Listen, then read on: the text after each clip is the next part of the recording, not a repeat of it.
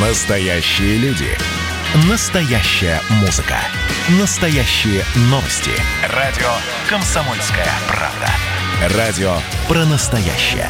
97,2 FM. эм. Взрослые люди. Тут-то Ларсон и Валентин Алфимов обсуждают, советуют и хулиганят в прямом эфире. Продолжаем разговор. Действительно, есть о чем поговорить. Э, Мы уже все в курсе, что Алексей Навальный пришел в себя, э, что он э, в достаточно обнадеживающем состоянии, учитывая те подозрения, эм, относительно того, чем его отравили.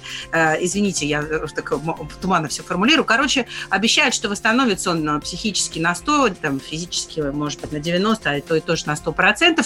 Издательство «Шпигель» написало об этом материал, в котором сообщило, что э, э, в состоянии блогера по-прежнему улучшается. Вскоре он сможет принимать гостей, не только медиков и жену. И э, э, по, по сведениям издания, э, берлинская полиция увеличила количество охраны Навального. Но, правда, после э, официально полиция это опровергла. Еще из А. последних новостей. Смотри, постпред России при ООН Василий Небензи заявил, что у России нет оснований расследовать инцидент с Навальным. Говорит, что Москва больше всех заинтересована в том, чтобы узнать причину произошедшего с оппозиционером, но российские врачи не нашли никаких следов химоружия в его анализах.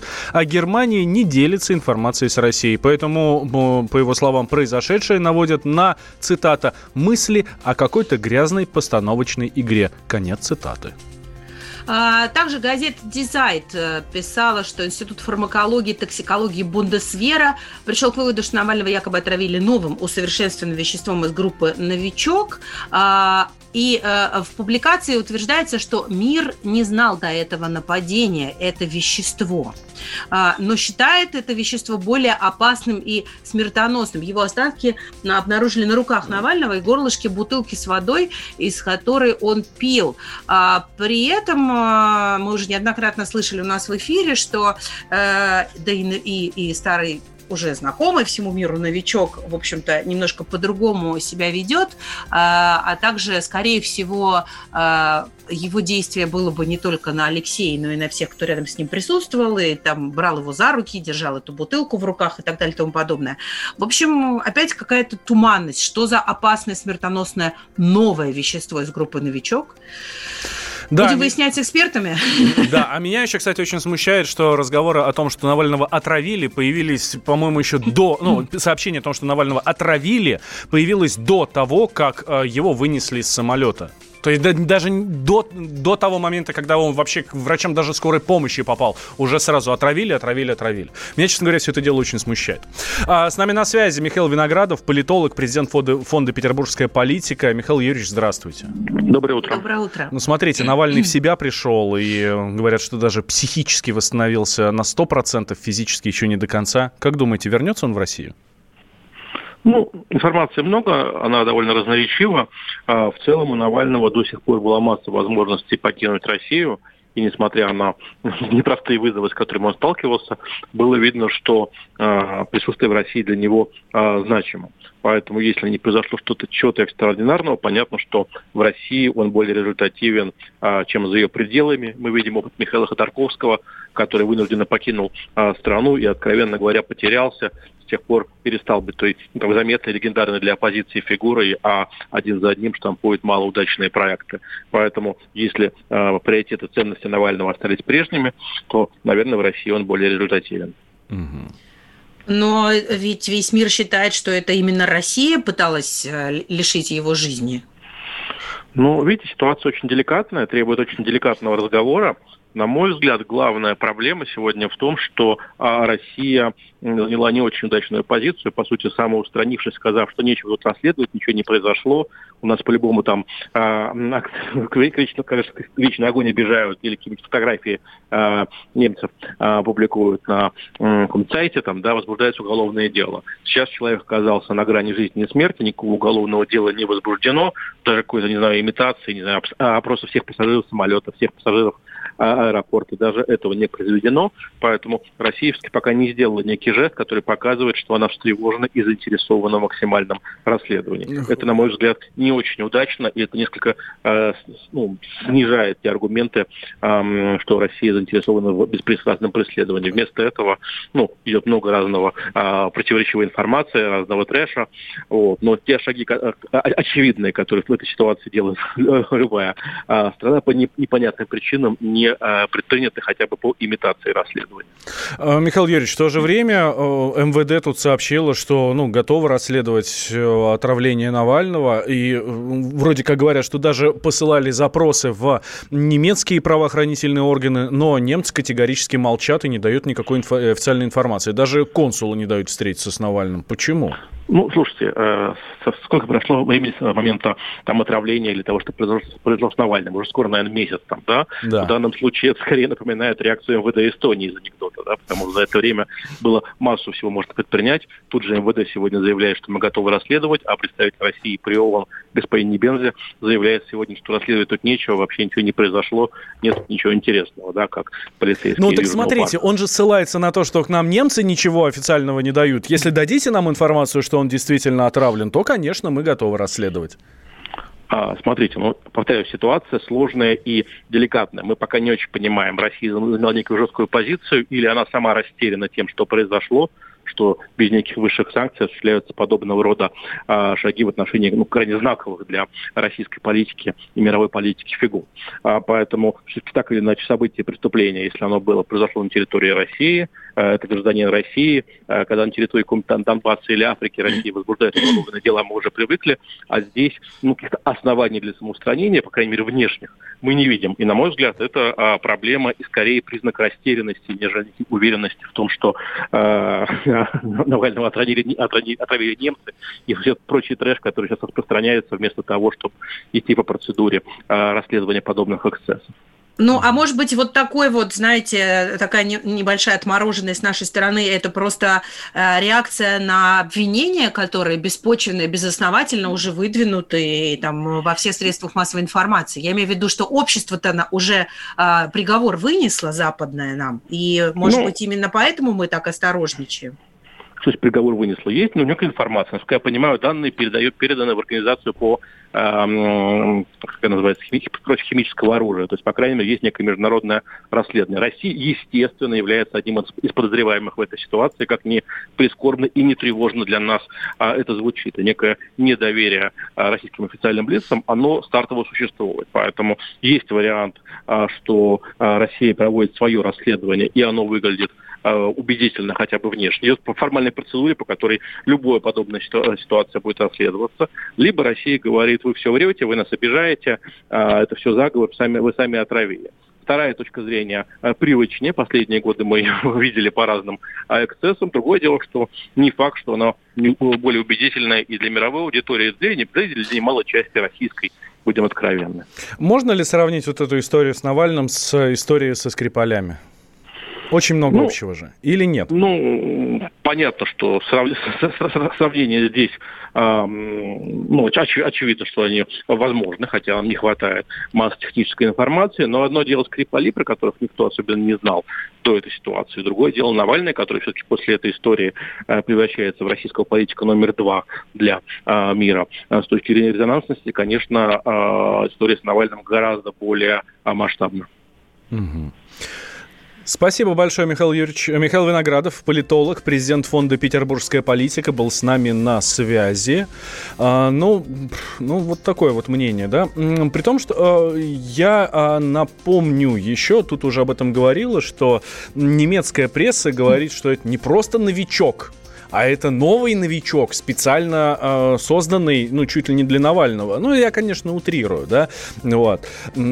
В то же время неоднократно эксперты говорили, что если бы это был новичок, то есть, ну, бог с ним то, что было бы там вокруг, ну, там со всеми, кто вокруг был, да, вот, просто Навальный бы в себя не пришел. От такой дозы.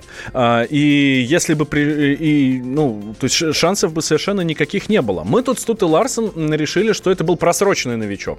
Ну, давно его сделали, он потерял свои свойства, да, выдохшийся новичок. Вот, ну, понятно, что наше мнение дилетантское. А вот э, как раз информацию об этом новом новичке прокомментировал Игорь Никулин. Это бывший член комиссии по биологическому и химическому оружию ООН. Что он думает по поводу вот этой версии про новый вид яда-новичок? Только в западных лабораториях с этим новичком работали последние там 30 лет. В России с ним точно не работали, потому что в Госнеохте, где его разрабатывали, все 90-е годы сидели американцы американские советники, которые за всем присматривали. Так что у нас даже в принципе не было возможности. Плюс по нашей Конституции международное право до недавнего времени котировалось выше, чем наши национальные интересы. Поэтому Россия очень тщательно соблюдала все свои международные обязательства. Если его могли отравить, то только западные спецслужбы, больше никто. Скорее всего, через агентов своего влияния в его ближайшем окружении. Кроме них это никому и не нужно. Может быть и такая версия, что, скорее всего, он отравился каким-то медицинским препаратом, аппаратом. Следы новичка подбросили уже в Германии. Именно поэтому они сразу же засекретили, ничего не показали. А, в то же время еще и один из разработчиков боевого отравляющего вещества, Леонид Ринг, рассказывал РИА Новости, что э, история с этим новым новичком – это вообще э, вряд ли правдивая информация. Я, конечно, все варианты новичков знаю, но никакого отношения это заявление не имеет к механизму действия, к тому, что должно появиться э, в числе симптомов, их нет, сказал он, призвав забыть о новичке. Ну, в общем, да, о, о новичке мы, конечно, может и забудем, хотя непонятно, что просвещенная Европа нам этого сделать не даст. Следим за развитием событий, все, что будет по этой теме появляться, вам обязательно расскажем. А мы с Тут и Ларсен вернемся к вам буквально через пару минут. А вот о чем люди хотят поговорить, пусть они вам расскажут, о чем они хотят поговорить. Здравствуйте, товарищи!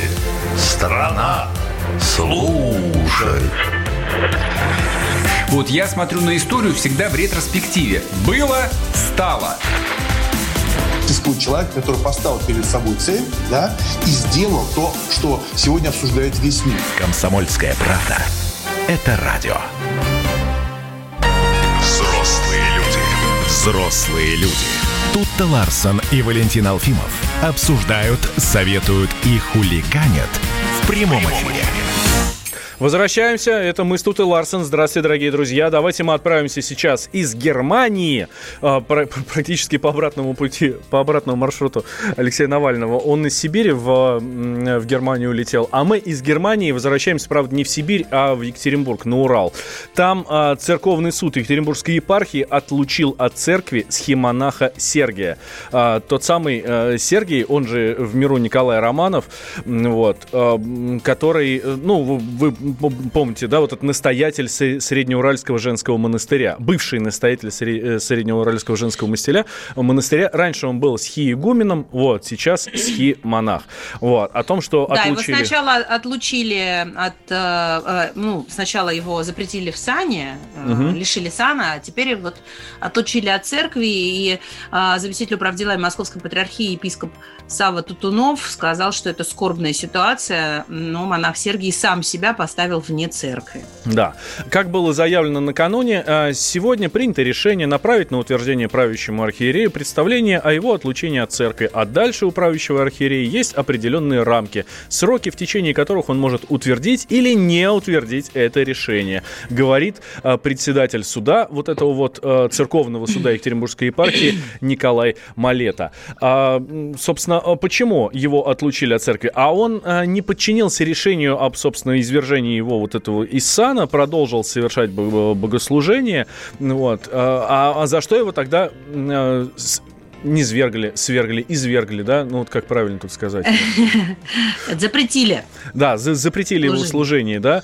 Он оказался в центре скандала после того, как начал говорить в проповедях, что вот этот э, коронавирус, COVID-19, это псевдопандемия, что россиян хотят поместить в электронный лагерь сатаны, беззаконно сажают на самоизоляцию, лишают свободы и работы. Вот. Епархия тогда э, лишила его права проповедовать, но Не послушался продолжил, да. Сергий, да. и продолжил призывать паству выходить на улицы и протестовать, а тех, кто закрывает храмы, проклял. В результате отца Сергия запретили в служении, а затем лишили и сам. Да, но там интересно даже не это, а то, что а, когда э, вообще на отца Сергия обратили внимание журналисты и стали э, выяснять вообще, что это за человек, откуда он взялся, там всплыло столько всяких удивительных историй и а, нюансов и про его прошлое уголовное, и про его настоящее такое загадочное, что он там просто вокруг себя возвел э, такую, ну, целое сообщество преданных ему э, и весьма крепких людей, что а, он является духовником там некоторых звезд России, а, там в частности одного из членов команды КВН «Уральские пельмени», и, по-моему, Мария Шукшина к нему тоже в гости ездила. В общем, ну такой а человек сколько разговоров было о том, что он является духовником Натальи Поклонской? Да-да-да, и э, помните Она, правда, от него открестилась уже. Он говорит, нет-нет-нет, такого нет. Ну, в общем, э, очень яркая, харизматичная личность э, с очень-очень э, таким, ну, интересным бэкграундом. И понятное дело, что э, церкви с таким человеком не по пути, но, тем не менее, ведь у отца осталось огромное количество детей, то есть духовных чад, а также достаточно много э, насельников его монастыря, причем он же там целую деревню э, под себя подмял на Урале, где они строят там, построили монастыри, храмы и так далее. Что будет сейчас с этими людьми и как вообще будет продолжаться, будет ли вообще как-то продолжаться деятельность этого человека, э, пусть даже отлученного от церкви, там, может, он свою церковь, не дай бог, решит создать. Давайте поговорим об этом с человеком на месте. У нас на связи корреспондент «Комсомольской правды» в Екатеринбурге Данил Свечков. Данил, привет. Доброе утро, да, здравствуйте. Ну, какова судьба? Что дальше будет? Э, Как вообще все это дело происходило? Расскажи нам подробности. Подробнее, я думаю, вы уже отметили, что вчера а, Церковный суд в третий раз собрался, чтобы решить, отлучать его а, отца Сергея от церкви или не отлучать, но в итоге он опять не пришел, его решили отлучить от церкви. Объяснили, что, допустим, если, ну, вот, не дай бог, что-то с человеком случится, то как минимум отпевать его уже будет нельзя в церкви. А, но что дальше будет? Во-первых, а, его еще не отлучили окончательно. Это решение должен еще утвердить э, в Москве святейший патриарх Кирилл. И вот только после того, как он его утвердит, а это занимает около двух-трех недель, вот только после этого уже отец Сергий станет просто Николаем Романовым, которым он и был до того, как его, собственно, как, до того, как он принял свой сан, стал священником. Слушай, Что ну вот то, что он не является, не является на суд, да, совсем никак не отстаивает свою честь и достоинство, говорит о, о том, что ему э, вся, вся эта история во- вообще не важна, получается, да? Ну, э, он не то чтобы не отстаивает свою честь и достоинство. э, Вот на этой неделе он два Ну, раза цивилизованным суд, Да, объяснив это тем, что он плохо себя якобы чувствует. А потом он просил э, пригласить своих свидетелей, там э, около шести человек, на суд, чтобы они за него заступились. Но в епархии сказали, что, в общем-то, они не против этих свидетелей, но только если сам отец Сергий тоже придет. Но вот он не пришел опять. А, по поводу Среднеуральского женского монастыря, что дальше? Ну вот э, пока, скажем так, затишье такое образовалось, потому что э, мы вот задавали вопрос, что э, в епархии Екатеринбургской, что дальше будет с Среднеуральским женским монастырем. Они сказали, в свое время он вернется назад в лоно матери церкви, ну то есть э, в РПЦ. А, но как это случится, они пока сказать не могут. Просто они, скажем так, верят, что Среднеуральский женский монастырь однажды, скажем так, э, отец Сергий уже не будет занимать э, своими сторонниками. Мгм. А, Плюс, э, а вот с этой деревней, которая вокруг него находится? А, ну, тут на самом деле, я считаю, еще мы очень далеко заглянули, потому что тут, э, скажем так, э, пока вопрос, что будет с Среднеуральским женским монастырем. А деревня из Киты это уже, мне кажется, дальнейший, скажем так, э, виточек развития этой истории. Что будет с ними, а, тут, на самом деле, довольно сложно даже экспертам сказать, какая их ждет судьба этих построек, а, потому что вопрос, в чем, в каком они правом поле находятся, э, на кого, скажем так, грубо говоря, всё, да. записаны, да. Но, что я хочу отметить, э, в епархии не от- ранее а, тех священников, которые служили с отцом Сергием, которые, скажем так, от него его не бросили, грубо говоря, их лишили сана. Там а, 8 человек. И их тоже, кстати, могут э, в ближайшее время получить от церкви. Но вот там дальнейшие события покажут. Восемь человек, вот это да. А, и э, подожди, это, это монахи монастыря или это просто священники да, это священнослужители монастыря Среднеуральского женского, а, потому что ведь в начале лета, когда начался этот конфликт, этот аэросол, а, многим предложили священнослужителям, которые там находились, все-таки покинуть эту обитель, перейти в другое место, а, чтобы ну, не поддаваться чарам, скажем так, от соседей. Ну, вот кто-то из священнослужителей из монахини покинули действительно монастырь, сейчас они в другом месте находятся, в другом месте читают молитвы, а кто-то остался с отцом Сергием, ну, скажем так, э, поддерживают его по-прежнему, их за это лишили в середине лета сана. Ну, то есть вот его сначала лишили сана, запретили ему служить, по сути, перестал он быть священником, а потом и их лишили сана. Ну, а вот, а вот эти вот свидетели, вот эти свидетели, которых он э, хотел привести на суд, известно, кто это, нет?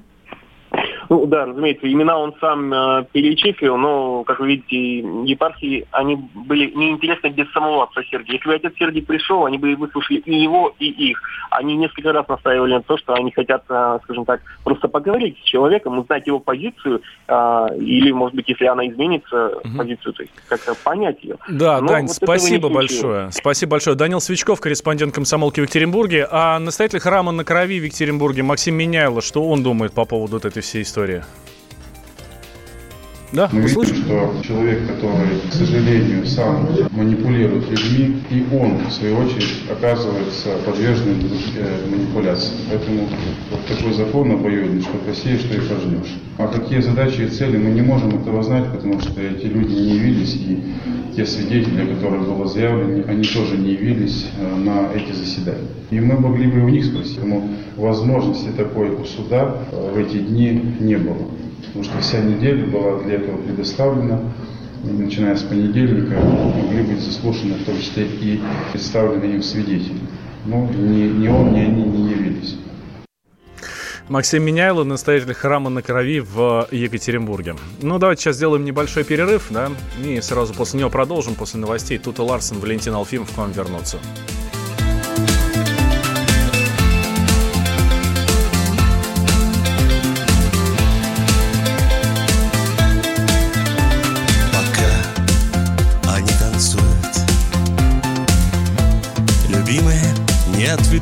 Глаза Останутся любимыми мужчинами Останутся отцами А женщины останутся желанными. Пока танцуют ангелы Пока танцуют ангелы Ничего плохого случится со мной. Пока они танцуют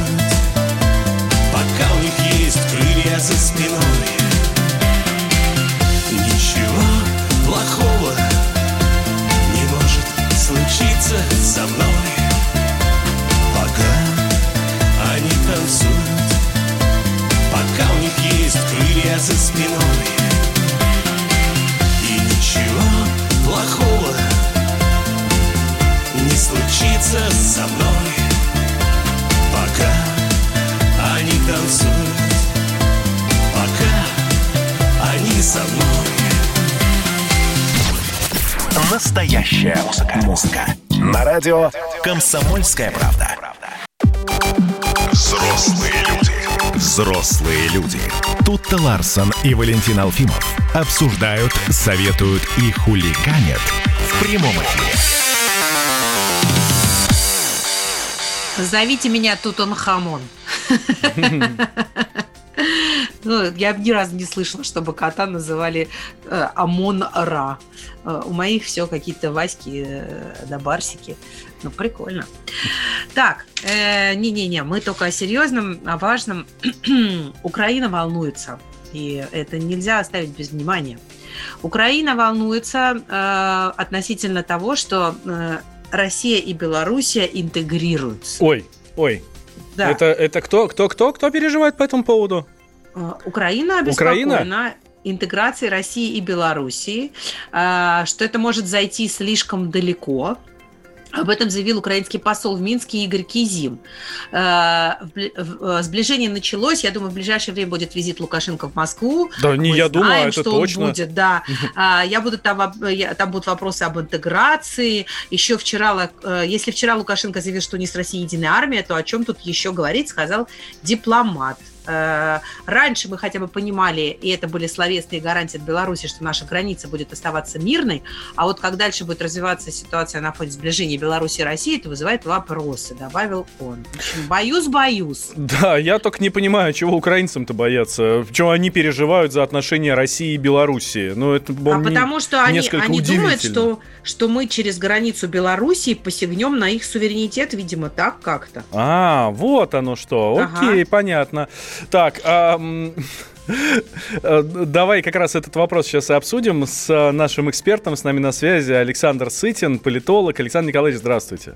Доброе, Доброе утро. Слушайте, правда, а чего Украине волноваться-то? Ну, не Ну, знаю, какой-нибудь... Украи- Украине очень даже есть чего волноваться.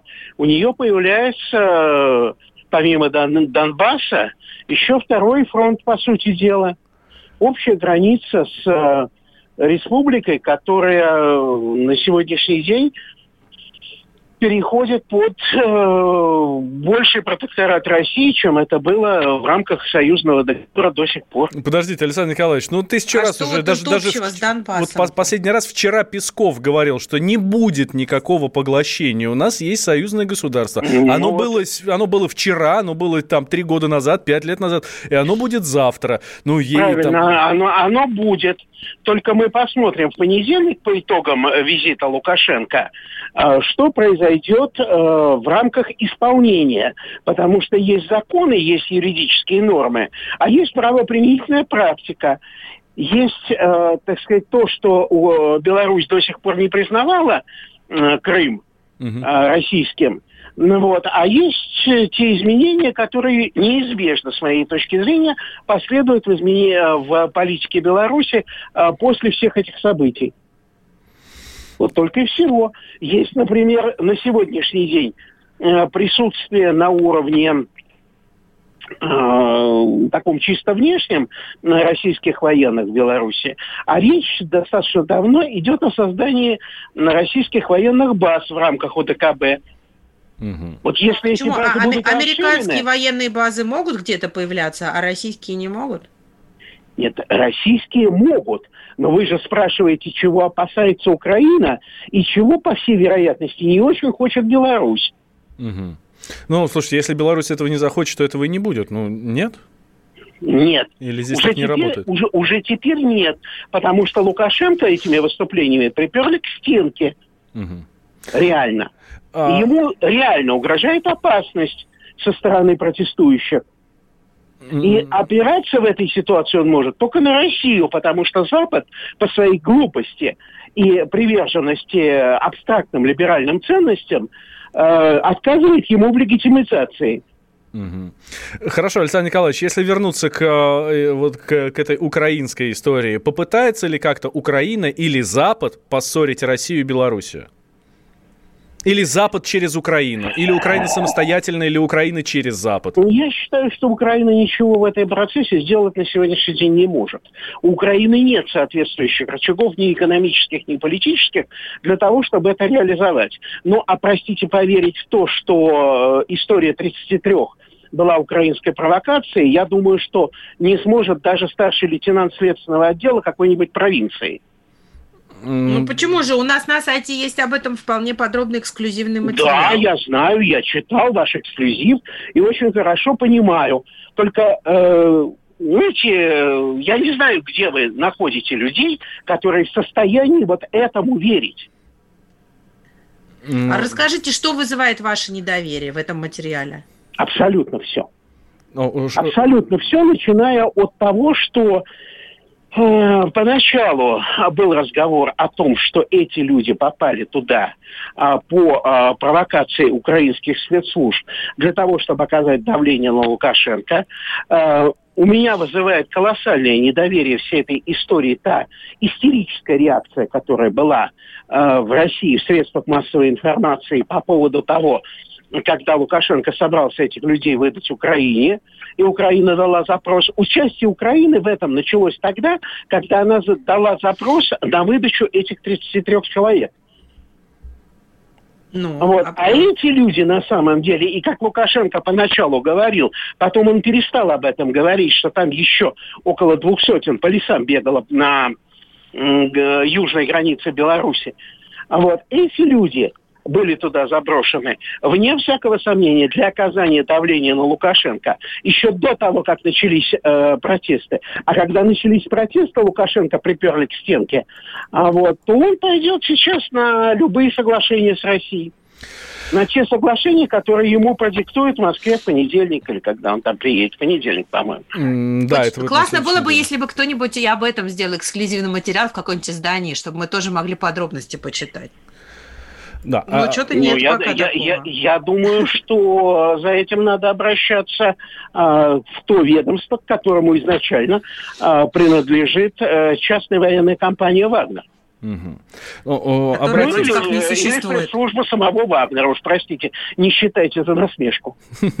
А, Александр Николаевич, если вам не нравится наш материал про то, а, как украинцы э, эту провокацию, собственно, провели, то вот у нас буквально сегодня ночью на сайте kp.ru а, появился еще один материал Александра Коца, нашего специального корреспондента, нашего военного корреспондента, которому я, честно говоря, доверяю больше, чем себе, что за операцией СБУ по похищению 33 россиян стояли кураторы из ЦРУ ЦРУ. А, ознакомьтесь с ним, пожалуйста, и давайте мы тогда с вами как-нибудь обсудим. С нами на связи был Александр Сытин, политолог, с его мнением по поводу, Укра... Э, по поводу того, что Украина, почему Украина там настолько обеспокоена интеграцией России и Белоруссии. А что вообще в самой Белоруссии происходит? А, впереди выходные, как они пройдут? Пройдут ли митинги? Будут ли опять всякие телеграм-каналы созывать сотни, тысячи и миллионы людей выходить на центральные площади своих городов?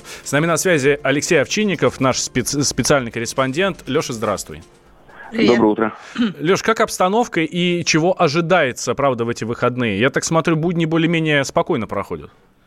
Да, более-менее спокойно тут по вечерам, то есть без э, больших таких э, массовых митингов. Ну, по вечерам традиционно они тут собираются в своих дворах э, с песнями, танцами, вот э, с флагами и так вот протестуют. Ну, вроде так без... Ну, это лучше, чем в компьютере сидеть, это очевидно. Э, может быть, может быть.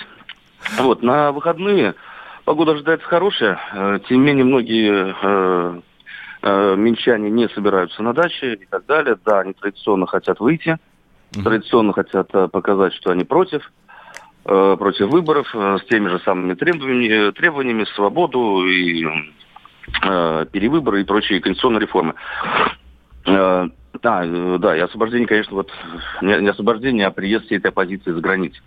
Вот, мало того, первые, вторые выходные сентября традиционно это традиционно отмечается день города, день Минска. Угу. Ну, однако власти, вот сославшись на эпидемиологическую ситуацию, отменили массовые гуляния. Вот, э, пообещав, что ничего, собственно, такого не будет, хотя э, ежегодно это были города мастеров, ну, как в Москве, да, то есть ярмарки, такие вот концерты. Но вот оппозиция обещает, что будут свои концерты какие-то. Э, когда это произойдет, то ли завтра начнется, то ли воскресенье, пока непонятно. Э, телеграм-каналы каналы пока не скомандовали. А, э, Леш, а что касается а, что касается... Блин, ну, даже мы, мысль ушла. Тут ты подхвати меня, поддержи. Нет, просто э, я так поняла, что сейчас не у людей э, ну, есть возможность выйти на улицу, есть возможность высказать свое мнение и не получить э, дубинкой там по голове, да, то есть полиция, армия да, верно, а, все верно. достаточно спокойно себя ведут, да, и как, какой-то паритет да, соблюдается. Да, полиция да, да, спокойно себя ведет, если, конечно, не устраиваются против нее какие-то действия или совсем уж там что-то такое вызывающее. А так, да, ходят спокойненько, вот маленькими кучками, да, Э, Леш, есть какие-то... заезжает, а, да? Есть ли какие-то разговоры о грядущем визите Александра Лукашенко в Москву? Ну, говорят об этом, но это все на уровне, так знаете, таких дворовых обсуждений. Э, мнения разные, кто-то, ну вот если на уровне людей, да, простых. Э, Кто-то говорит, что да, наконец-то этому всему будет, ну, что это пошла движуха, что-то произойдет. Ну, есть скептики, которые вот э, боятся, что Лукашенко там чуть не продает Белоруссию, там такие вот есть мнения. Да, такие мнения Да-да, есть не только... слияние и поглощение, мы вот так, вот такой Да, термин уже что- Ну, да, да, да. То есть, Я, я напомню уже в очередной раз, что в Кремле уже заявили, никакого поглощения не будет. Вы что? Ну, это бред какой-то Э, совершенно. Ну, вот, надо это этим людям рассказать, но они как-то вот все равно настороженно так. Да, Леш, спасибо большое. Алексей Овчинников, наш специальный корреспондент, э, который сейчас находится в Беларуси, следит за тем, что там происходит. Мы прервемся на две минуты и в коридоры власти отправим. Но вы же взрослые люди. И давайте мы сейчас э, проведем ну, достаточно объемную беседу про... О нашем будущем, в котором теперь возможно все. Раз и сделали некий прорыв. Вот сегодня мы хотим поговорить, прорыв ли это, почему так много шума. Вся страна слышала об этом. Есть те, кто смотрят в небо и мечтают о звездах. Комсомольская правда. Это радио. Коридоры власти. Да, так и есть. Мы с Тут и Ларсен возвращаемся в прямой эфир, подходим к коридорам власти, встречаем Дмитрия Смирнова. Я с удовольствием тяну ему руку. Дима, привет. Привет, Доброе привет. утро. Доброе утро. А, Как прошел день вчерашний? Что вчера было интересного в коридорах власти? Ух, в коридорах власти-то. Коридоры власти у нас протянулись вчера вечером аж до Белграда, где а, нажаловался президент Сербии Александр Вучич на Марию Захарову все-таки. А в телеграм-каналах пишут, что Вучич сказал, что да я и не напоминал, президент Путин сам, собственно, за- завел разговор об этом. Ну, конечно, вс- всей Сербии там писали твиты, что как так, вы нас совсем обижаете, а мы стараемся. Даже вот отказались участвовать в учениях совместных ваших, да. Ну, в общем, не знаю, так они и стонали, что наныли, что и Владимир Путин сказал, что Вучич, вы тут не обижайтесь, мы не хотели вас обидеть. И Сергей Лавров, когда разговаривал перед этим, он тоже не просто так с ним разговаривал, да, а чтобы подуспокоить. Ну, вот, в общем-то, успокоили, видимо, дважды попросили прощения за один пост. Не знаю, бывало ли такое вообще в российской истории, ну вот случилось. Ну, да. Да, Жалко, что только да. Трамп не попросил прощения за такой неудобный стул. А он и не знает, наверное, что Вучичу было неудобно, потому что сербы-то в сторону нас сразу начали твиты писать и во всяких тележенках строчить, а не в сторону Соединенных Штатов. Ну, то есть э, разговаривать с людьми, которые бомбили твою страну, ему было не обидно. А как Ну да. вот обидно стало. Слушай, Ну, а вот смотри, еще тут Белград э, говорит о том, что э, говорил, жаловался недавно на то, что на них э, оказывается давление как, э, по, по- по- по поводу России. И э, вот сейчас, э, да, и вот эти вот военные учения э, прерываются. А что это вообще такое? Что это? Они, они как-то хотят типа в сторонке постоять? Как это можно ну, объяснить? Ну, не знаю, как это можно объяснить, да, и как они... Нет, можно объяснить, что они каждый раз говорят, вот, на нас давят. Это, знаешь, как вот такой футбольный прием, когда футболист... Ну, огромное и необоснованное давление, вот даже Ну, так на Белград. Ну, когда футбол- футболист есть в команде, да, и он приходит к тренеру, говорит, вот он играет за Спартак, говорит, вот ко мне ЦСКА предлагают там перейти к ним на новых условиях, добавьте мне что-нибудь. И Русуковский Ага. говорит, ну вот какой востребован, давайте добавим. Вот такая же точно схема, ну смотрите на нас как давит, дайте нам что-нибудь еще. Ну, давайте что-нибудь подумаем, чтобы вас не обижали с той стороны. Ну, тут Слушай- вопрос в том, что можно ли в современном мире остаться, да, ни в каком Вот, мешочке. вот, я только хотела спросить, а можно ли вообще в современном мире просто сказать, ребят, я в ваши игры не играю, я постою в сторонке, у меня своих проблем полно. Можно Ну вот, или, к или не можно? Можно, но нет. нельзя. Да. Как бы делать вид, что ты стоишь в сторонке можно, но ровно до тех пор, пока вот не получится больше этого делать. А тебя на стульчик не посадили. да? Ну, Хорошо, Дим. А, смотри, тут Владимир Путин оценил темпы спада в российской экономике из-за коронавируса. Э, Это где было сделано вообще? О чем, а, о чем речь здесь идет? Ну, это было а, совещание с членами, ну там не только члены правительства, там экономический блок вообще так называемый, там и Центробанк, и администрация президента, люди, которые отвечают за это, они вот там раньше собирались с периодичностью раз в три месяца, а тут они, значит, вот из-за кризиса начали собираться хоть и в виртуальном виде, но чаще. И вот вчера Путин, открывая такое совещание, сказал вступительную речь, в общем-то, там ничего такого он радикального не произнес, но поскольку ничего больше произнесено не было в этот день, то все коллеги вынуждены были анализировать и муссировать вот то, что было сказано. И вот эта фраза про... Там самая интересная была фраза про то, что, да, темпы падения у нас оказались и ниже, чем там в США и в еврозоне. Угу. Ну, дай бог, дай бог. А про то, что, э, то, что Путин поручил трудоустроить почти 5% россиян, это оттуда же? Это оттуда же, он сказал, что вот у нас сейчас безработица выросла, понятным причинам, надо ее вернуть на докризисный уровень. Там действительно получается довольно много, в общем-то, до конца года. Ну. Угу. Читаю я еще, что Дональд Трамп оценил отношения с Путиным, говорит, что хорошо, что у меня классные отношения с, Путин, с Путиным и с Ким Чен Ыном. Блин, Дональду Трампу написали уже какие-нибудь новые слова, то еще, еще два месяца ему там с этим плясать, а он уже по десятому разу он это все произносит, понимаешь? Он, он, у него две вот эти мантры про то, что поладить лучше, чем не поладить, и перечисляет всех вот, да, по кругу Си Цзиньпинь, Путин, Эрдоган, Ким Чен Ын. Вот. И про то, что, соответственно, у меня хорошие отношения, и а Байден не сможет с ними противостоять никому, потому что он спит все время. Ну, в общем, вот. это их внутренняя история, которая нас касается только ну, фамилиями, он, да? скажем так, иллюстрирует свою внутреннюю историю нашими фотографиями. Угу. Да, при этом э, сегодня Microsoft же заявил опять, что мы, значит, э, участвовали чуть ли не с 2016 года в э, выборах американских, наши российские хакеры, а сейчас к ним еще иранские и китайские присоединились. Да, вот иранские появились, слава богу. Слава богу, хоть чуть-чуть Иран себя возьмет вины-то. Разбавили. А Иран уже все равно, конечно, на них все санкции, которые можно наложили, там, за, за хакеров, за колхоз на них все вешали, им как бы тяжелее не будет. Э, знаешь, еще, ну, мне кажется, достаточно двусмысленно со стороны Microsoft вообще об этом говорить, потому что Microsoft же должен обеспечивать безопасность компьютерную, а если а они... там они должны на... добавлять, знаешь, как мы поставили им компьютеры, так они начали вмешиваться. И взять на себя всю вину должны они, что это мы виноваты.